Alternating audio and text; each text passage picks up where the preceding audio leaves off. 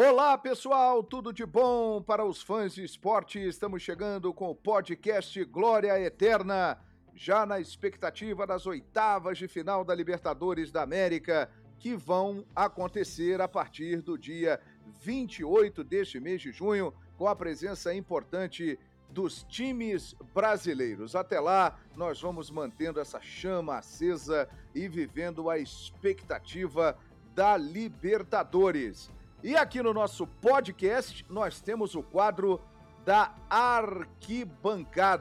E a gente vai bater um papo com um torcedor de um dos times envolvidos nesta atual edição da Comebol Libertadores. Ele vai contar histórias, lembrar momentos do torneio e vamos testar também o conhecimento. E a nossa convidada é a Thaís Lemos. Ela é youtuber, tem o canal Glória e Tradição tá assim nas redes sociais, torcedora do Fortaleza e que acompanha o Leão do PC. É um prazer recebê-la aqui no nosso podcast, Thaís. Fala, João. Tudo bem? Muito prazer estar aqui para poder falar dessa participação que para nós é histórica do Fortaleza, a primeira classificação para o maior torneio do continente. Está sendo um grande sonho viver isso e um sonho que se concretiza, né? um sonho que virou realidade no momento em que a gente conseguiu faz, ir além e classificar para as oitavas de final da Libertadores. É verdade, dia 30 de junho, imagine só como vai estar a Arena Castelão, hein? Fortaleza e Estudiantes, com transmissão da ESPN do Star Plus. E uma semana depois, em La Plata, Estudiantes e Fortaleza. O Fortaleza podendo fazer história e chegar às quartas da Libertadores. Está preparada, Thaís? Preparadíssima. Tem aquela coisa, né? Vai ser teste para cardíaco, muita emoção, muita tensão durante a semana, as duas semanas que vão ter aí o jogo de ida e volta, mas eu tenho certeza que a torcida vai empurrar muito o time, o time tá ligado, conseguiu se recuperar, acho que entendeu, assimilou o espírito da Libertadores e eu tenho certeza que vai ser dois baita jogos. Ah, sem dúvida. Eu te amo, futebol. Viva Libertadores. Vai ser um barato. Ô Thaís, agora nós vamos testar aqui os seus conhecimentos. Vem aí o nosso quiz, hein? Vamos ver se você realmente está por dentro das coisas do Leão do PC. Vamos começar, Thaís? Vamos, vamos embora. Tô com medo aí, mas vamos embora. Ah, a gente confia em você, Thaís. Vamos lá, quiz Fortaleza Libertadores. Pergunta número 1. Um. Há pouco mais de um ano, Juan Pablo Voivoda chegou ao Fortaleza. Contra quem foi a estreia do técnico à frente do Leão, hein, Thaís? Foi contra o Crato. Foi uma goleada, o céu estava desabando em Fortaleza. Na verdade, não, não jogaram em Fortaleza, né? Jogaram aqui perto, em Horizonte, uma cidade da região metropolitana. E foi uma baita estreia, encheu a gente de esperança de que seria um grande trabalho, o que de fato tem sido. Boa! Gravou aqui a nossa Thaís. Crato no Ceará. Isso aí, acertou um pontinho para você, Thaís. Agora a Show pergunta número 2, hein? O Fortaleza garantiu a vaga na fase prévia da Libertadores após vencer o Juventude na rodada 36 do Brasileirão 2021. Na mesma rodada, um outro resultado garantiu o Leão na fase de grupos. Qual foi esse confronto, Thaís? Caramba, João, eu não, eu não vou lembrar quanto foi o resultado e contra quem era, mas eu acho que foi o Corinthians. A nossa produção é amarga. A rapaziada pega pesado. Corinthians, você acha, Thaís? Achava que sim, porque o Corinthians ficou, ficou na sequência, né? Ficou em quinto, salvo engano. Isso, não, mas foi um jogo em que o Bahia venceu o Fluminense por 2 a 0 Thaís. Aí esse ah. confronto fez com que o Leão do PC entrasse para a história e fosse para a fase de grupos da Libertadores da América, onde conseguiu a classificação né, no grupo dificílimo aí com River Plate, Colo-Colo, Alianza Lima e está nas oitavas para encarar o Estudiantes de La Plata. Gaiata essa produção, tá, João? É, o pessoal não. É, é produção malvadona. O pessoal não perdoa, não. Agora tem uma aqui que eu tenho certeza que você vai acertar. Renato Kaiser marcou o primeiro gol do Fortaleza na Libertadores. Aos 70 minutos na partida contra o Colo-Colo. Você estava lá, ô Thaís? Estava, com certeza. Mosaico e tudo. Foi um espetáculo. Quem deu a assistência para o gol do Kaiser?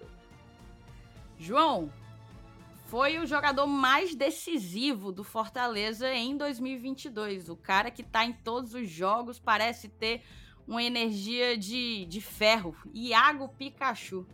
Boa! Cravou a Thaís! Foi ele mesmo, foi o Iago Pikachu. Agora a quarta pergunta do nosso quiz aqui da galera. O Fortaleza marcou 10 gols na fase de grupos. Essa daí você vai tirar de letra, Thaís. Quais foram os cinco jogadores que marcaram os gols? Foram cinco caras que fizeram os 10 gols do Fortaleza na fase de grupos, Thaís? Tá, vamos lá. Peraí. Vou começar de trás para frente. Do último jogo, Sim. a gente fez quatro gols lá no, no Chile. Foram dois gols do Romero, hum. um do próprio Pikachu. Hum. Não, dois gols do Moisés, um uhum. do Romero, um do Pikachu. E antes, o Kaiser já tinha feito gol, então calma aí. Romero, Isso. Moisés, Kaiser, Pikachu, Isso. falta um. Esses três aqui estão na lista, você está correta. Falta Isso. um. É. É o herói de, do jogo contra o. no último final de semana, né? No jogo da é. nona rodada. Hércules. O, é. o Hércules nos deu a vitória contra o Flamengo no Maracanã e também foi decisivo para que a gente conquistasse a vitória que nos colocou nas oitavas da Libertadores. Hércules, Romero, Moisés, Pikachu e Kaiser. Eita! É isso aí, arretada a nossa Thaís. Acertou! Romero fez três, Moisés três, Pikachu dois, Kaiser um e Hércules um. É isso mesmo. Agora, continuando nesse embalo, hein, Thaís? Para a gente fechar aqui o nosso quiz, hein? Hércules marcou o gol da primeira vitória do Fortaleza contra o Alianza Lima. No lugar de quem ele entrou naquele jogo, hein? Você lembra? Nossa. vou, é... dar, vou, dar, vou dar uma dica. Ele entrou no lugar de um cara ali da posição dele, do meio campo. Pois é, provavelmente é, é Jussa ou Felipe, mas é, deixa eu tentar lembrar é, da escalação é daquele jogo, cara. É isso, é por aí, tá, na, tá no caminho. É. é mas eu acho que normalmente ele joga com Felipe. Eu acho que ele entrou no lugar do Jussa. Boa! Cravou, Thaís! Excelente! A participação do Thaís no nosso Quiz Fortaleza Libertadores da América. Você realmente sabe tudo do Leão do PC, ô Thaís. Mas agora Show é de seguinte... bola. Não, não passei vergonha, então, né? Não, pelo contrário, foi aprovada e com louvor, tirou onda. Agora vamos para um ping-pong da Libertadores, Thaís. Simbora. Eu faço uma colocação e você responde aí de bate-pronto. Ping-pong Libertadores. Um jogo, Thaís. River Plate 1 a 1 Opa, no Castelão. No Castelão. Apesar de não ter sido uma vitória, foi um jogo em que a gente. Eu falei sobre espírito de Libertadores, né? Foi o jogo em talvez, talvez em que a gente sentiu que o Fortaleza tinha tinha encontrado esse espírito, jogou muito contra o River Plate, teve um pênalti que não foi marcado em cima do próprio Renato Kaiser. A gente tinha tudo para ter saído com a vitória, amassamos um dos gigantes do continente, então apesar de não ter sido uma vitória, para mim foi o grande jogo assim que eu acompanhei na fase de grupos da Libertadores. Ah, foi sim. Eu tive o prazer de narrar, foi um jogaço, né? Talvez o jogo mais importante até hoje da história do Fortaleza, que será superado em breve aí com esse jogo contra os Estudiantes pela fase de oitavas de final. Um gol, Thaís. É... Eu acho que o do Romero o do Romero no, no contra o Colo-Colo. Era uma partida que a gente jogou no Chile, precisava muito vencer e fizemos o gol assim nos primeiros quatro minutos, eu acredito, não lembro, não lembro ao certo a minutagem, mas foi bem no iníciozinho. E, e, ele fez um gol meio esquisito. A gente fala que o Romero ele não desperdiça, né? É um finalizador nato. E a bola chegou para ele esquisita, ele com o corpo meio torto, mas ele conseguiu botar para dentro e inaugurar o placar daquela vitória que foi tão importante para nossa trajetória na Libertadores. Então eu vou colocar o gol do Romero, que foi o primeiro gol contra o Colo-Colo no jogo no Chile. Um jogador. Iago Pikachu. Iago Pikachu com certeza. Pelos gols que fez, ele fez, eu acredito que dois gols, não vou lembrar agora com certeza, mas ele deu mais assistências. Ele deve ter feito dois gols e deu umas três ou quatro assistências. É um cara que está sendo decisivo, não só na Libertadores, mas em todas as competições que a gente vem jogando desde o início da temporada. Eu tenho certeza que ele também vai ser decisivo para tirar a gente dessa situação incômoda no Campeonato Brasileiro. Para mim, o jogador é Iago Pikachu.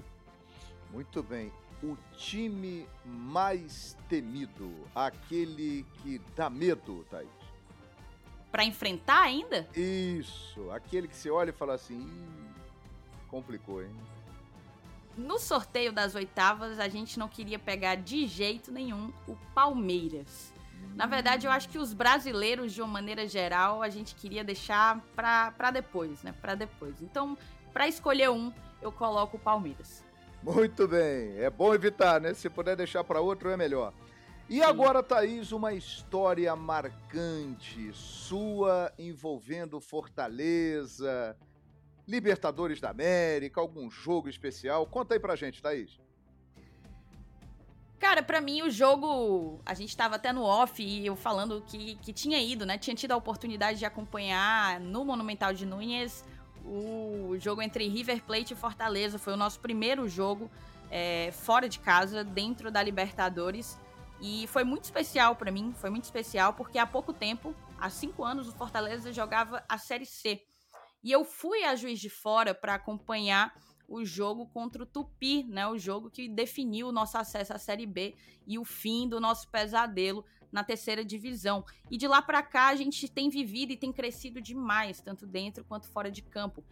Para mim era inimaginável estar vivendo, concretizando aquele sonho de acompanhar o meu time jogando num dos palcos mais espetaculares do mundo, que é o Monumental. E eu tive a oportunidade de ir com muitos amigos, com muitos amigos e meus pais, meus pais que assim, é, geralmente a gente tem uma história que a torcida de time, de, a, a paixão por futebol vai de pai para filho, né?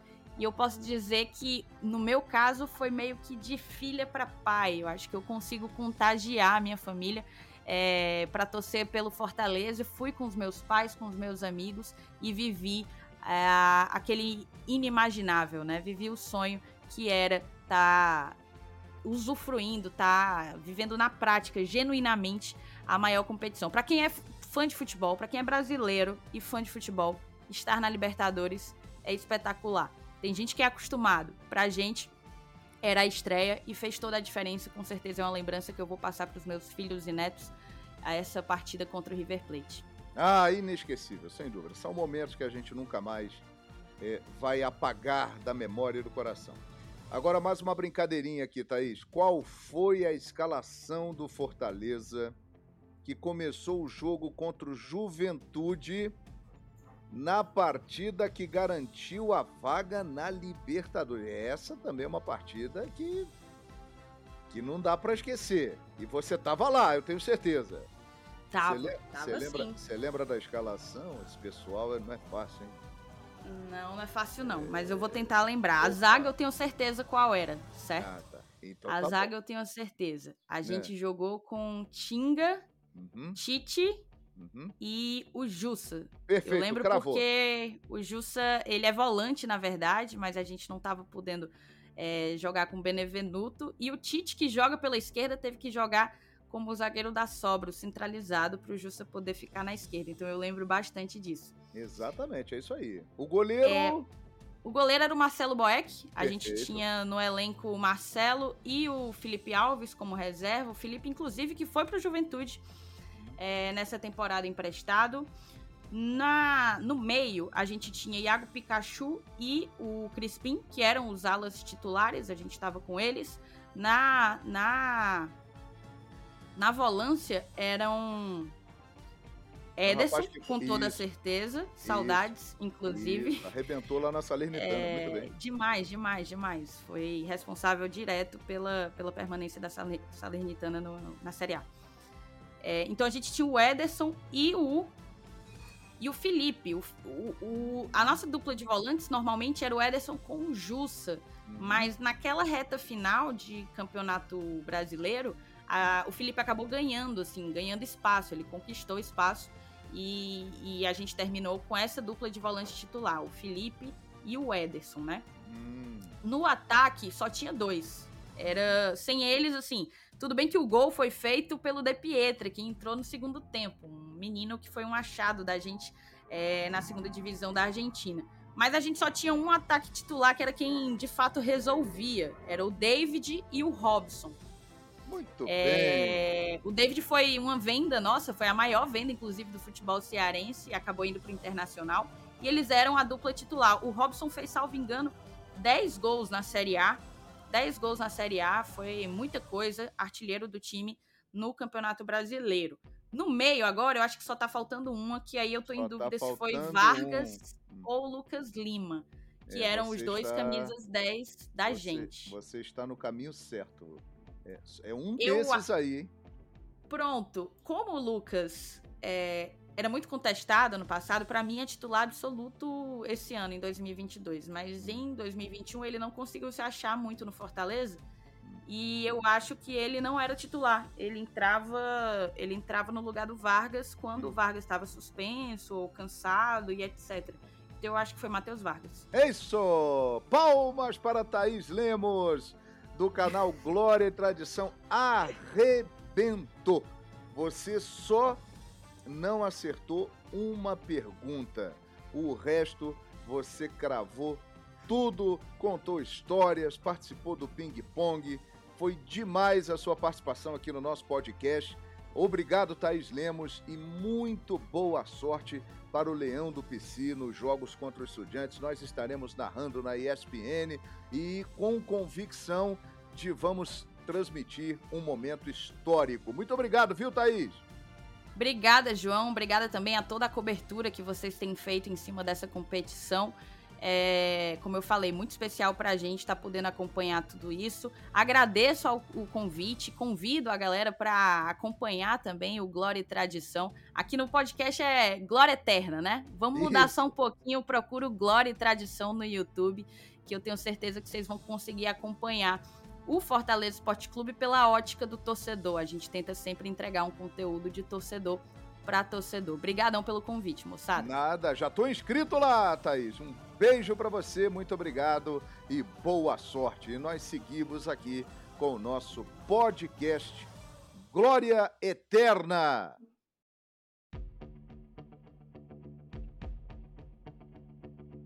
E agora vamos falar de Roger Guerreiro. Ex-lateral, meia, foi revelado pelo São Caetano e vestiu a camisa das maiores torcidas do país. Primeiro passou pelo Corinthians em 2003, onde foi campeão paulista. No ano seguinte, foi emprestado ao Flamengo e foi um dos heróis do título do Carioca de 2004. Na Europa, teve boas passagens por Lédia Varsóvia, que inclusive resultou em sua naturalização para defender a seleção da Polônia, e no AEK da Grécia. Roger foi o autor do primeiro gol da história da Polônia em Eurocopa fato que aconteceu na edição de 2008. Pelo Timão, viveu altos e baixos. Além do título estadual, também teve a oportunidade de jogar a Comebol Libertadores. Roger fala sobre essa Libertadores que ele disputou com o Corinthians em 2003. Eu participei com o São Caetano em 2001, da primeira Libertadores com São Caetano acabei não entrando em campo, mas estive no banco em todas as partidas, né? Mesmo assim, foi uma Libertadores muito especial, né? O, pra, todos sabem, eu sou corintiano de coração, sempre fui torcedor do Corinthians, então você disputar uma Libertadores, né? Um torneio que o Corinthians almejava tanto e jogando pelo seu time de coração, era uma mistura de pressão, de gratidão, de satisfação. Então, procurei desenvolver da melhor forma possível. O Corinthians vinha muito bem né? A gente tinha acabado de ser campeão paulista, já tinha sido campeão da Copa do Brasil no ano anterior, e a gente veio de uma campanha muito boa na primeira fase. inclusive até ganhando lá na altitude do The, do The Strongest por 2 a 0 então a gente vinha numa sequência muito boa. Infelizmente não, não foi o resultado que todos almejavam, que todos esperavam, mas eu acho que o Corinthians foi criando casca, né? Teve aquela, depois teve a, a seguinte, 2006, e eu acho que veio na hora que tinha que vir em 2012 lá. Sou muito grato ao Emerson Sheik. Pois é, e por muito tempo o Roger foi lembrado, né, pela passagem no Corinthians em virtude da expulsão contra o River Plate no jogo de volta das oitavas da Libertadores de 2003, é, no lance que o ex-lateral dá uma chegada no D'Alessandro e acabou recebendo aí o cartão vermelho. O Timão naquele dia foi derrotado por 2 a 1 em pleno Morumbi e foi eliminado da competição. O Roger fala pra gente sobre esse lance ali foi um divisor de águas, né? Porque eu vinha de uma sequência muito boa. É, eu brinco, até falei recentemente numa outra entrevista que eu joguei com o Edson Canhão, que ele é, foi reserva do Kleber, acho que no ano anterior, e o Kleber não dava uma brecha para ele. O Kleber acho que jogou todos os jogos no ano. E ele brincou comigo quando a gente jogou na Polônia, falou, pô, quando eu tava no Corinthians, o Kleber não dava uma brecha. Foi quando eu saí de lá, você chegou o Kleber começou a machucar, começou a tomar cartão, então eu tive bastante oportunidades até aquele aquele fato, né, a expulsão na Libertadores, então joguei a final do Paulista, joguei vários jogos do Paulista, jogos da Libertadores, então eu vinha numa sequência muito boa, né, inclusive soube depois que meu nome estava até sendo cogitado na seleção pré-olímpica na época, então aquilo ali foi um divisor de águas, né, porque é, depois eu sofri um processo de fritura praticamente dentro do Corinthians, né? Fiquei meio que excluído, joguei mais quatro jogos só, se eu não me engano. É, eu lembro que chegou uma época que eu não fazia nem coletivo, eu ficava treinando atrás do gol, então assim fui bem excluído, né? Treinador que passou pelo Corinthians me falou depois que a própria diretoria falava que não era para me pôr para jogar porque eu já estava queimado com a torcida e etc. Então alguns fatores aí que me deixaram, né, bem chateado, não com a instituição Corinthians, mas com a gestão naquele momento, porque até hoje na rua eu encontro torcedores que me falam que eu fui merecedor de ter uma oportunidade, né? Porque eu não tive uma sequência de jogos no Corinthians, né? Eu sempre fui o reserva do Kleber. Quando o Kleber saiu, seria a minha vez de ter uma oportunidade, uma sequência de jogos foi quando eu tive esse processo de fritura e outros atletas, Fininho, Moreno, Renato Abreu, todos tiveram ali suas oportunidades na lateral e eu não tive a minha oportunidade. Pois é, e a pressão da torcida realmente foi imensa depois daquele lance, hein, Roger?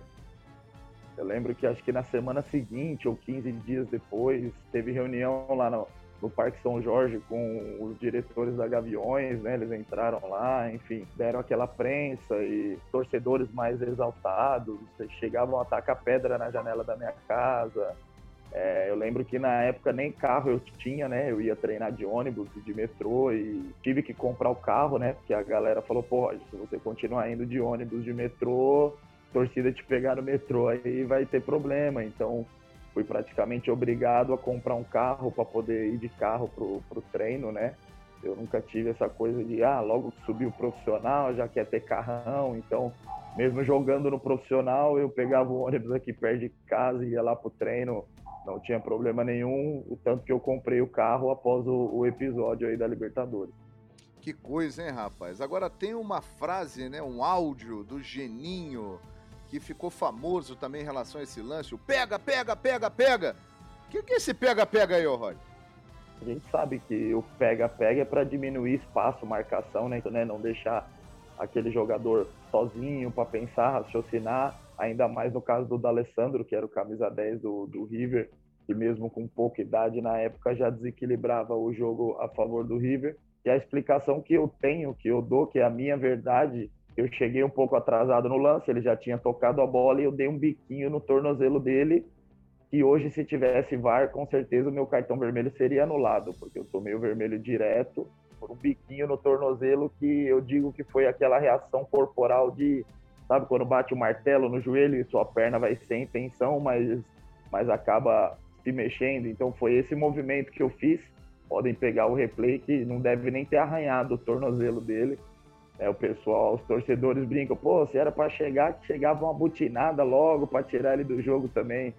Então foi mais ou menos essa reação que eu tive. No pega-pega, ele tocou a bola e eu cheguei atrasado e dei um biquinho, mas involuntário, assim, sem intenção de machucar nem nada. Infelizmente, o, o juiz foi muito rigoroso no lance, deu vermelho direto. E a gente sabe que vários clubes, vários times é, com um a menos já ganharam jogos, que isso influencia num jogo, mas não é um fator assim determinante para o resultado de um jogo, mas é, culturalmente do Brasil acontece isso, né? Sempre cai em cima de um e aquela Libertadores caiu nas minhas costas.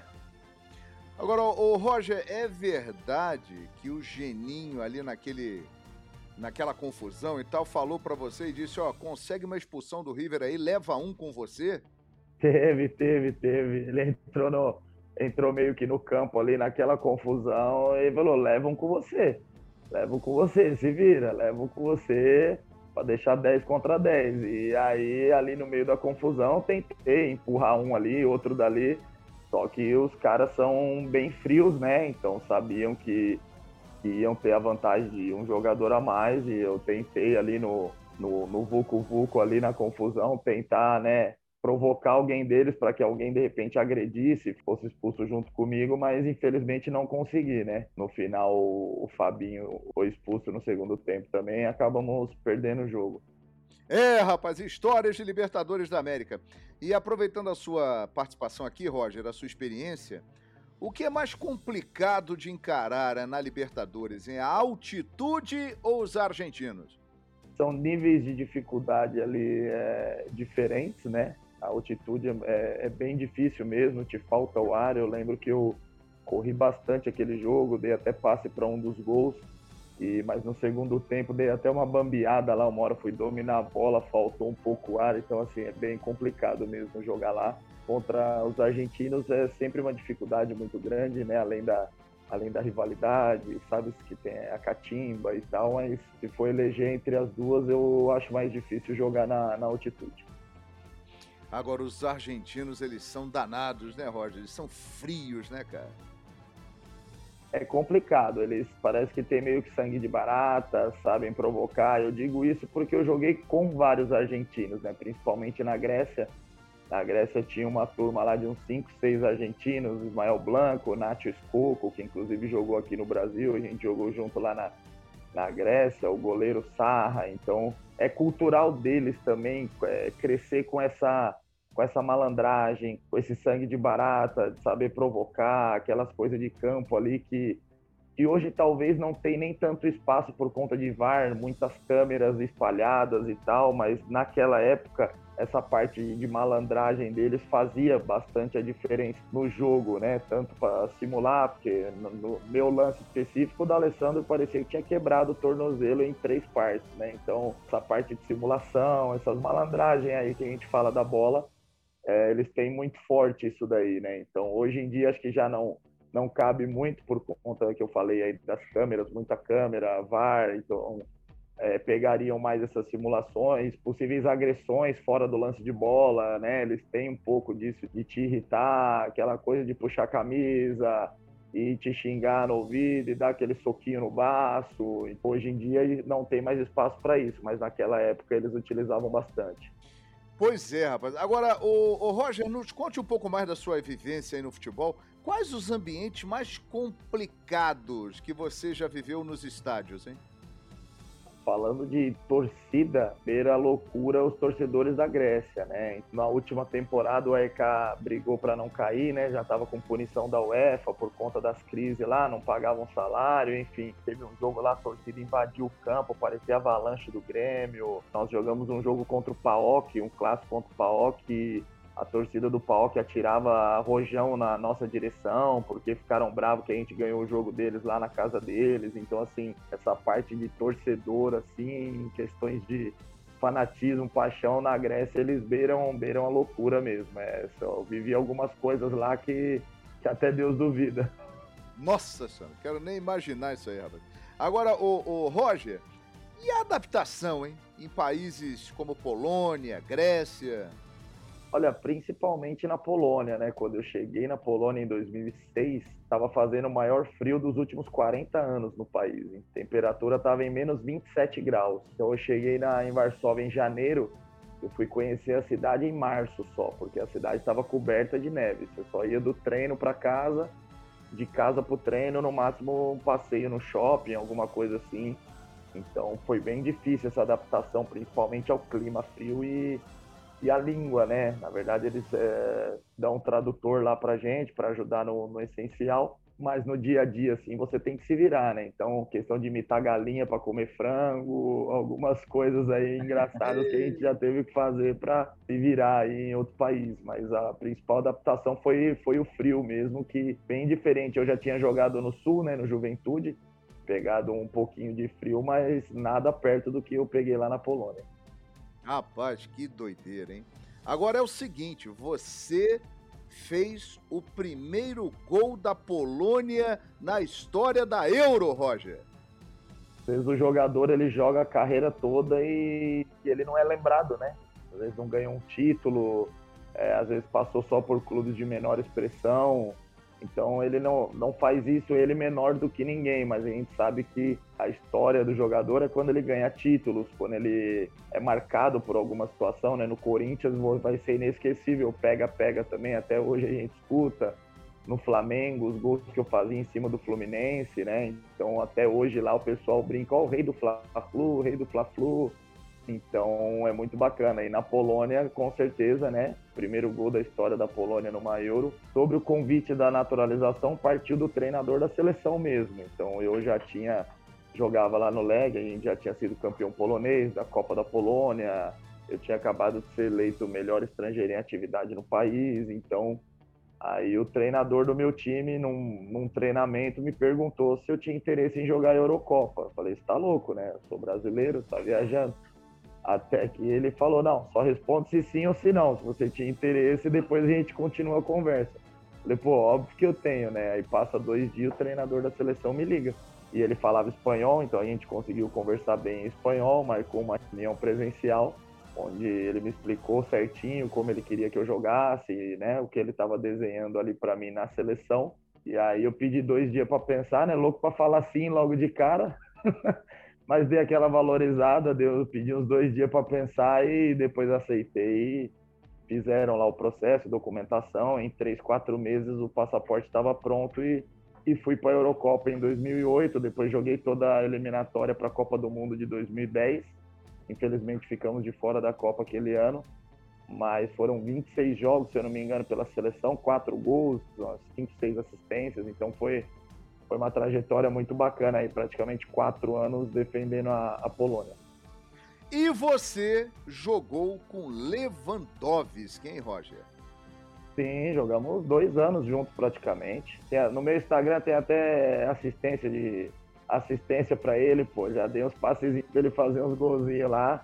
Peguei ele no começo de carreira, né? Ele jogava no Leg AB, na verdade, quando eu tava lá no Leg, ele era do Leg AB. Depois ele foi emprestado para alguns times, até que foi para o Larry Poznan, depois o Borussia Dortmund contratou definitivo. Ele é um jogador que ele depende dos outros para jogar, né? Só que ele tem esse faro de gol parecido com, vamos colocar, guardado as devidas proporções, porque para mim Romário só tem um, mas ele dentro da área é um Romário. A bola caiu ali dentro, ele faz gol de direita, de esquerda, de cabeça, ele é muito gelado, né, dentro da área. A gente brinca, tem um treinador meu que falava que dentro da área você tem que ter pulsação zero, o coração tem que gelar para você ter tranquilidade e finalizar. Então ele é um um ótimo finalizador e sempre foi. Quando ele saiu do Legia, o Legia não estava aproveitando ele, ele foi para um time da segunda divisão, foi artilheiro, voltou, não foi aproveitado, foi para o Lerry na primeira temporada como profissional lá no Lerry Poznan, se eu não me engano, ele foi artilheiro do campeonato. Então, por onde ele passou, ele fez gol. Só que ele tem que ter a sorte, entre aspas, né, de cair num time que crie situações para que ele faça gol, né? Isso aconteceu no Borussia, aconteceu no Bayern mas ele sempre demonstrou esse faro de gol, sempre gostou de treinar, né? Isso é uma característica ali do, principalmente dos poloneses, por eu ter convivido muito ali, eles gostam muito de treinar, é, se dedicam ao máximo, ao máximo, né? Chegam à exaustão ali nos treinos, justamente para poder nos jogos aí estar tá executando as ações da melhor forma. É, rapaz, o Leva é uma máquina, realmente, né? Agora, Paulo Souza, a saída dele lá na seleção da Polônia. Eu imagino que você, como brasileiro, mas com a ligação que tem lá na Polônia, é, você ouviu bastante coisa aí, né? É, eu recebi bastante ligação, fazia até um tempinho que eu não falava com o pessoal de lá. E alguns repórteres de lá me ligaram querendo entrevista, né? Por saber que eu joguei no Flamengo e tal. Então eles queriam saber como é que estava aqui a, a reação aqui no Brasil e realmente falaram isso, que lá na Polônia, tipo, ele saiu como um traidor, como um Judas, porque falou que ia ficar, e aí largou antes de um, de um jogo bem importante lá, né, da Polônia, para classificação para eu, para a Copa do Mundo, né? Então o pessoal ficou bem, bem chateado mesmo com ele lá, levaram, levaram pro coração, né? A gente brinca que eles levaram pro coração. E assim, no final das contas, eu acho que acabou sendo bom para a Polônia, né? Porque a Polônia acabou classificando para a Copa e hoje eles estão com um treinador oriundo do país, né? Da Polônia mesmo. E o Paulo Souza está aqui, né? Batendo cabeça no Flamengo ainda. Não sei. A gente, né? É difícil julgar essas trocas, né? Eu quando troquei a Polônia pela Grécia, nunca imaginei que eu ia passar pelo que eu passei na Grécia. Então, se eu soubesse, eu não teria trocado. Então, talvez o Paulo Souza hoje possa bater um arrependimento nele ou não, enfim. Para a Polônia, no final das contas, deu tudo certo e eu espero que dê tudo certo para o Flamengo também, porque joguei no Flamengo, apesar de ser corintiano de coração, tenho, tenho um carinho enorme aí, sou torcedor do Flamengo também. Muito legal. Roger, foi ótimo hein, esse bate-papo com você. Muito obrigado, Roger Guerreiro, falando com a gente no podcast Glória Eterna. Valeu, Roger! Sempre um prazer enorme ser convidado né, para participar de programas, relembrar da nossa trajetória. É bom quando a gente é, é, reconhecido pelo nosso trabalho, né, pelo que a gente faz, então isso é, é muito importante e gratificante. Eu agradeço o convite aí, sempre que precisar a gente está à disposição. É isso! E agora com a gente no podcast Glória Eterna, o Tetra, o Zinho, comentarista ESPN Star Plus que jogou com o Roger também no Flamengo, se eu não, se eu não estou enganado, hein, Tetra? Bem-vindo aqui ao Glória Eterna. Tudo bom, João? Prazer estar falando contigo. É, tive sim a oportunidade de jogar com o Roger é, em 2004, né? Campeonato Carioca. Na minha volta, no meu retorno ao Flamengo, depois de ter sido campeão no Cruzeiro, né? Brasileiro de 2003. É, nos encontramos, tivemos um ano difícil no segundo semestre. Né? No primeiro, a vitória, a conquista do Campeonato Carioca foi muito importante né? no meu retorno ao Flamengo. E fizemos uma dupla ali pela, pela ala esquerda, né? Roger, lateral esquerdo, apoiador, chegava bem à frente e até nos ajudou bastante fazendo gols também, João. É, rapaz, me lembro bem de toda essa passagem aí. Roger e Zinho ali na ala esquerda do Mengão. O Tetra tá com a gente aqui no podcast Glória Eterna e agora nós vamos falar de um jogador argentino que anunciou a aposentadoria, fez história no futebol e fez história aqui no Brasil também. Na última semana, Carlitos Teves anunciou o fim da carreira. O Apache venceu a Comebol Libertadores pelo Boca em 2003, antes de vir para o Brasil defender o Corinthians. Ele disputou ainda as finais de 2004 e 2018, quando os chineses foram derrotados por Once Caldas e River Plate, respectivamente. Pelo Timão, além do título brasileiro de 2005, Deves participou da Libertadores em 2006, ano em que o time paulista acabou eliminado pelo River Plate do então camisa 10 Marcelo Gadiardo, hoje técnico histórico da equipe milionária. Em 80 jogos pela Libertadores, Carlitos anotou 26 gols. Chegou ao fim a carreira do Tevez. Esse aí foi um grande jogador, hein, Tetra? Sem dúvida, João. Um fenômeno, né? um grande jogador. Os números dizem isso. Um, por onde passou, né? fazendo gol. Muito é, irreverente, né? polêmico, vamos dizer até, né? porque é um cara que é, aquela raça argentina, aquele estilo argentino de jogar, aliado à técnica, né? à qualidade. Rodou o mundo, é, com, com, conquista contínua, mas tudo tem o seu fim, né? 38 anos, ele mesmo, né, na declaração que faz, diz que é, jogava pelo pai, como não tem mais o pai aqui, então não tinha mais essa alegria, essa disposição. E, e, quando chega nesse momento, João, eu sei muito bem como é isso, né? Quando você acorda e não tem aquele prazer de ir para o treinamento, para preparação, para ir para o jogo, né? aquela coisa da disputa, de conquistar títulos, de vestir a camisa do seu clube, de ter aquela sinergia com a torcida. Quando não tem mais esse prazer, quando, quando bate aquela, aquela preguiça, é o momento de parar e o Tevez, acho que a história dele é linda, bonita, maravilhosa, está marcado e, e, fisicamente já não tinha mais a mesma é, pegada né, diante, aquele estilo do Tevez a gente já não via nos últimos anos dele no próprio Boca Júnior, né? então eu acho que ele faz certo, né? vai agora curtir a vida, outras coisas e vai ficar as lembranças do grande jogador, né? do grande profissional que ele foi. Ótimozinho, prazer tê-lo aqui, o nosso Tetra, e estamos aí na expectativa das oitavas da Libertadores da América, maravilhosa, cobiçada, sedutora e traiçoeira Libertadores. Que volte logo a nossa Liberta, Tetra! Ah, sem dúvida, João. Você fala, né? Você tem é, essa, essa frase, né? da Libertadores tão desejada, tão cobiçada, mas muito traiçoeira, né? Tem que ficar esperto mesmo. A gente é, ao longo da história vê a surpresa. E agora chegou a hora do mata-mata, né, João? Agora é a, agora, a, hora, a hora dos jogos grandes mesmo, não tem mais é, espaço para erro e confrontos maravilhosos, né? A gente tem pela frente aí grandes, grandes jogos. Tem um Corinthians e Boca de novo, né? Tem um Flamengo e Tolima. Ei o Flamengo aí com toda essa pressão em cima do treinador, agora também já nos jogadores, antes era na direção. É, é, então, muitas coisas pela frente. A Libertadores, sem dúvida, é o grande, né? É a grande competição que todos os clubes né, têm uma, uma dedicação, um desejo né, de conquistar essa glória eterna, João. É isso aí, que ela chegue logo, semana final de junho dia 28, a Libertadores de volta e a Casa da Libertadores é aqui, ESPN Star Plus. Muito obrigado ao Zinho, obrigado a toda a nossa equipe, obrigado aos fãs de esporte que acompanharam mais um episódio do podcast Glória Eterna. Até a próxima!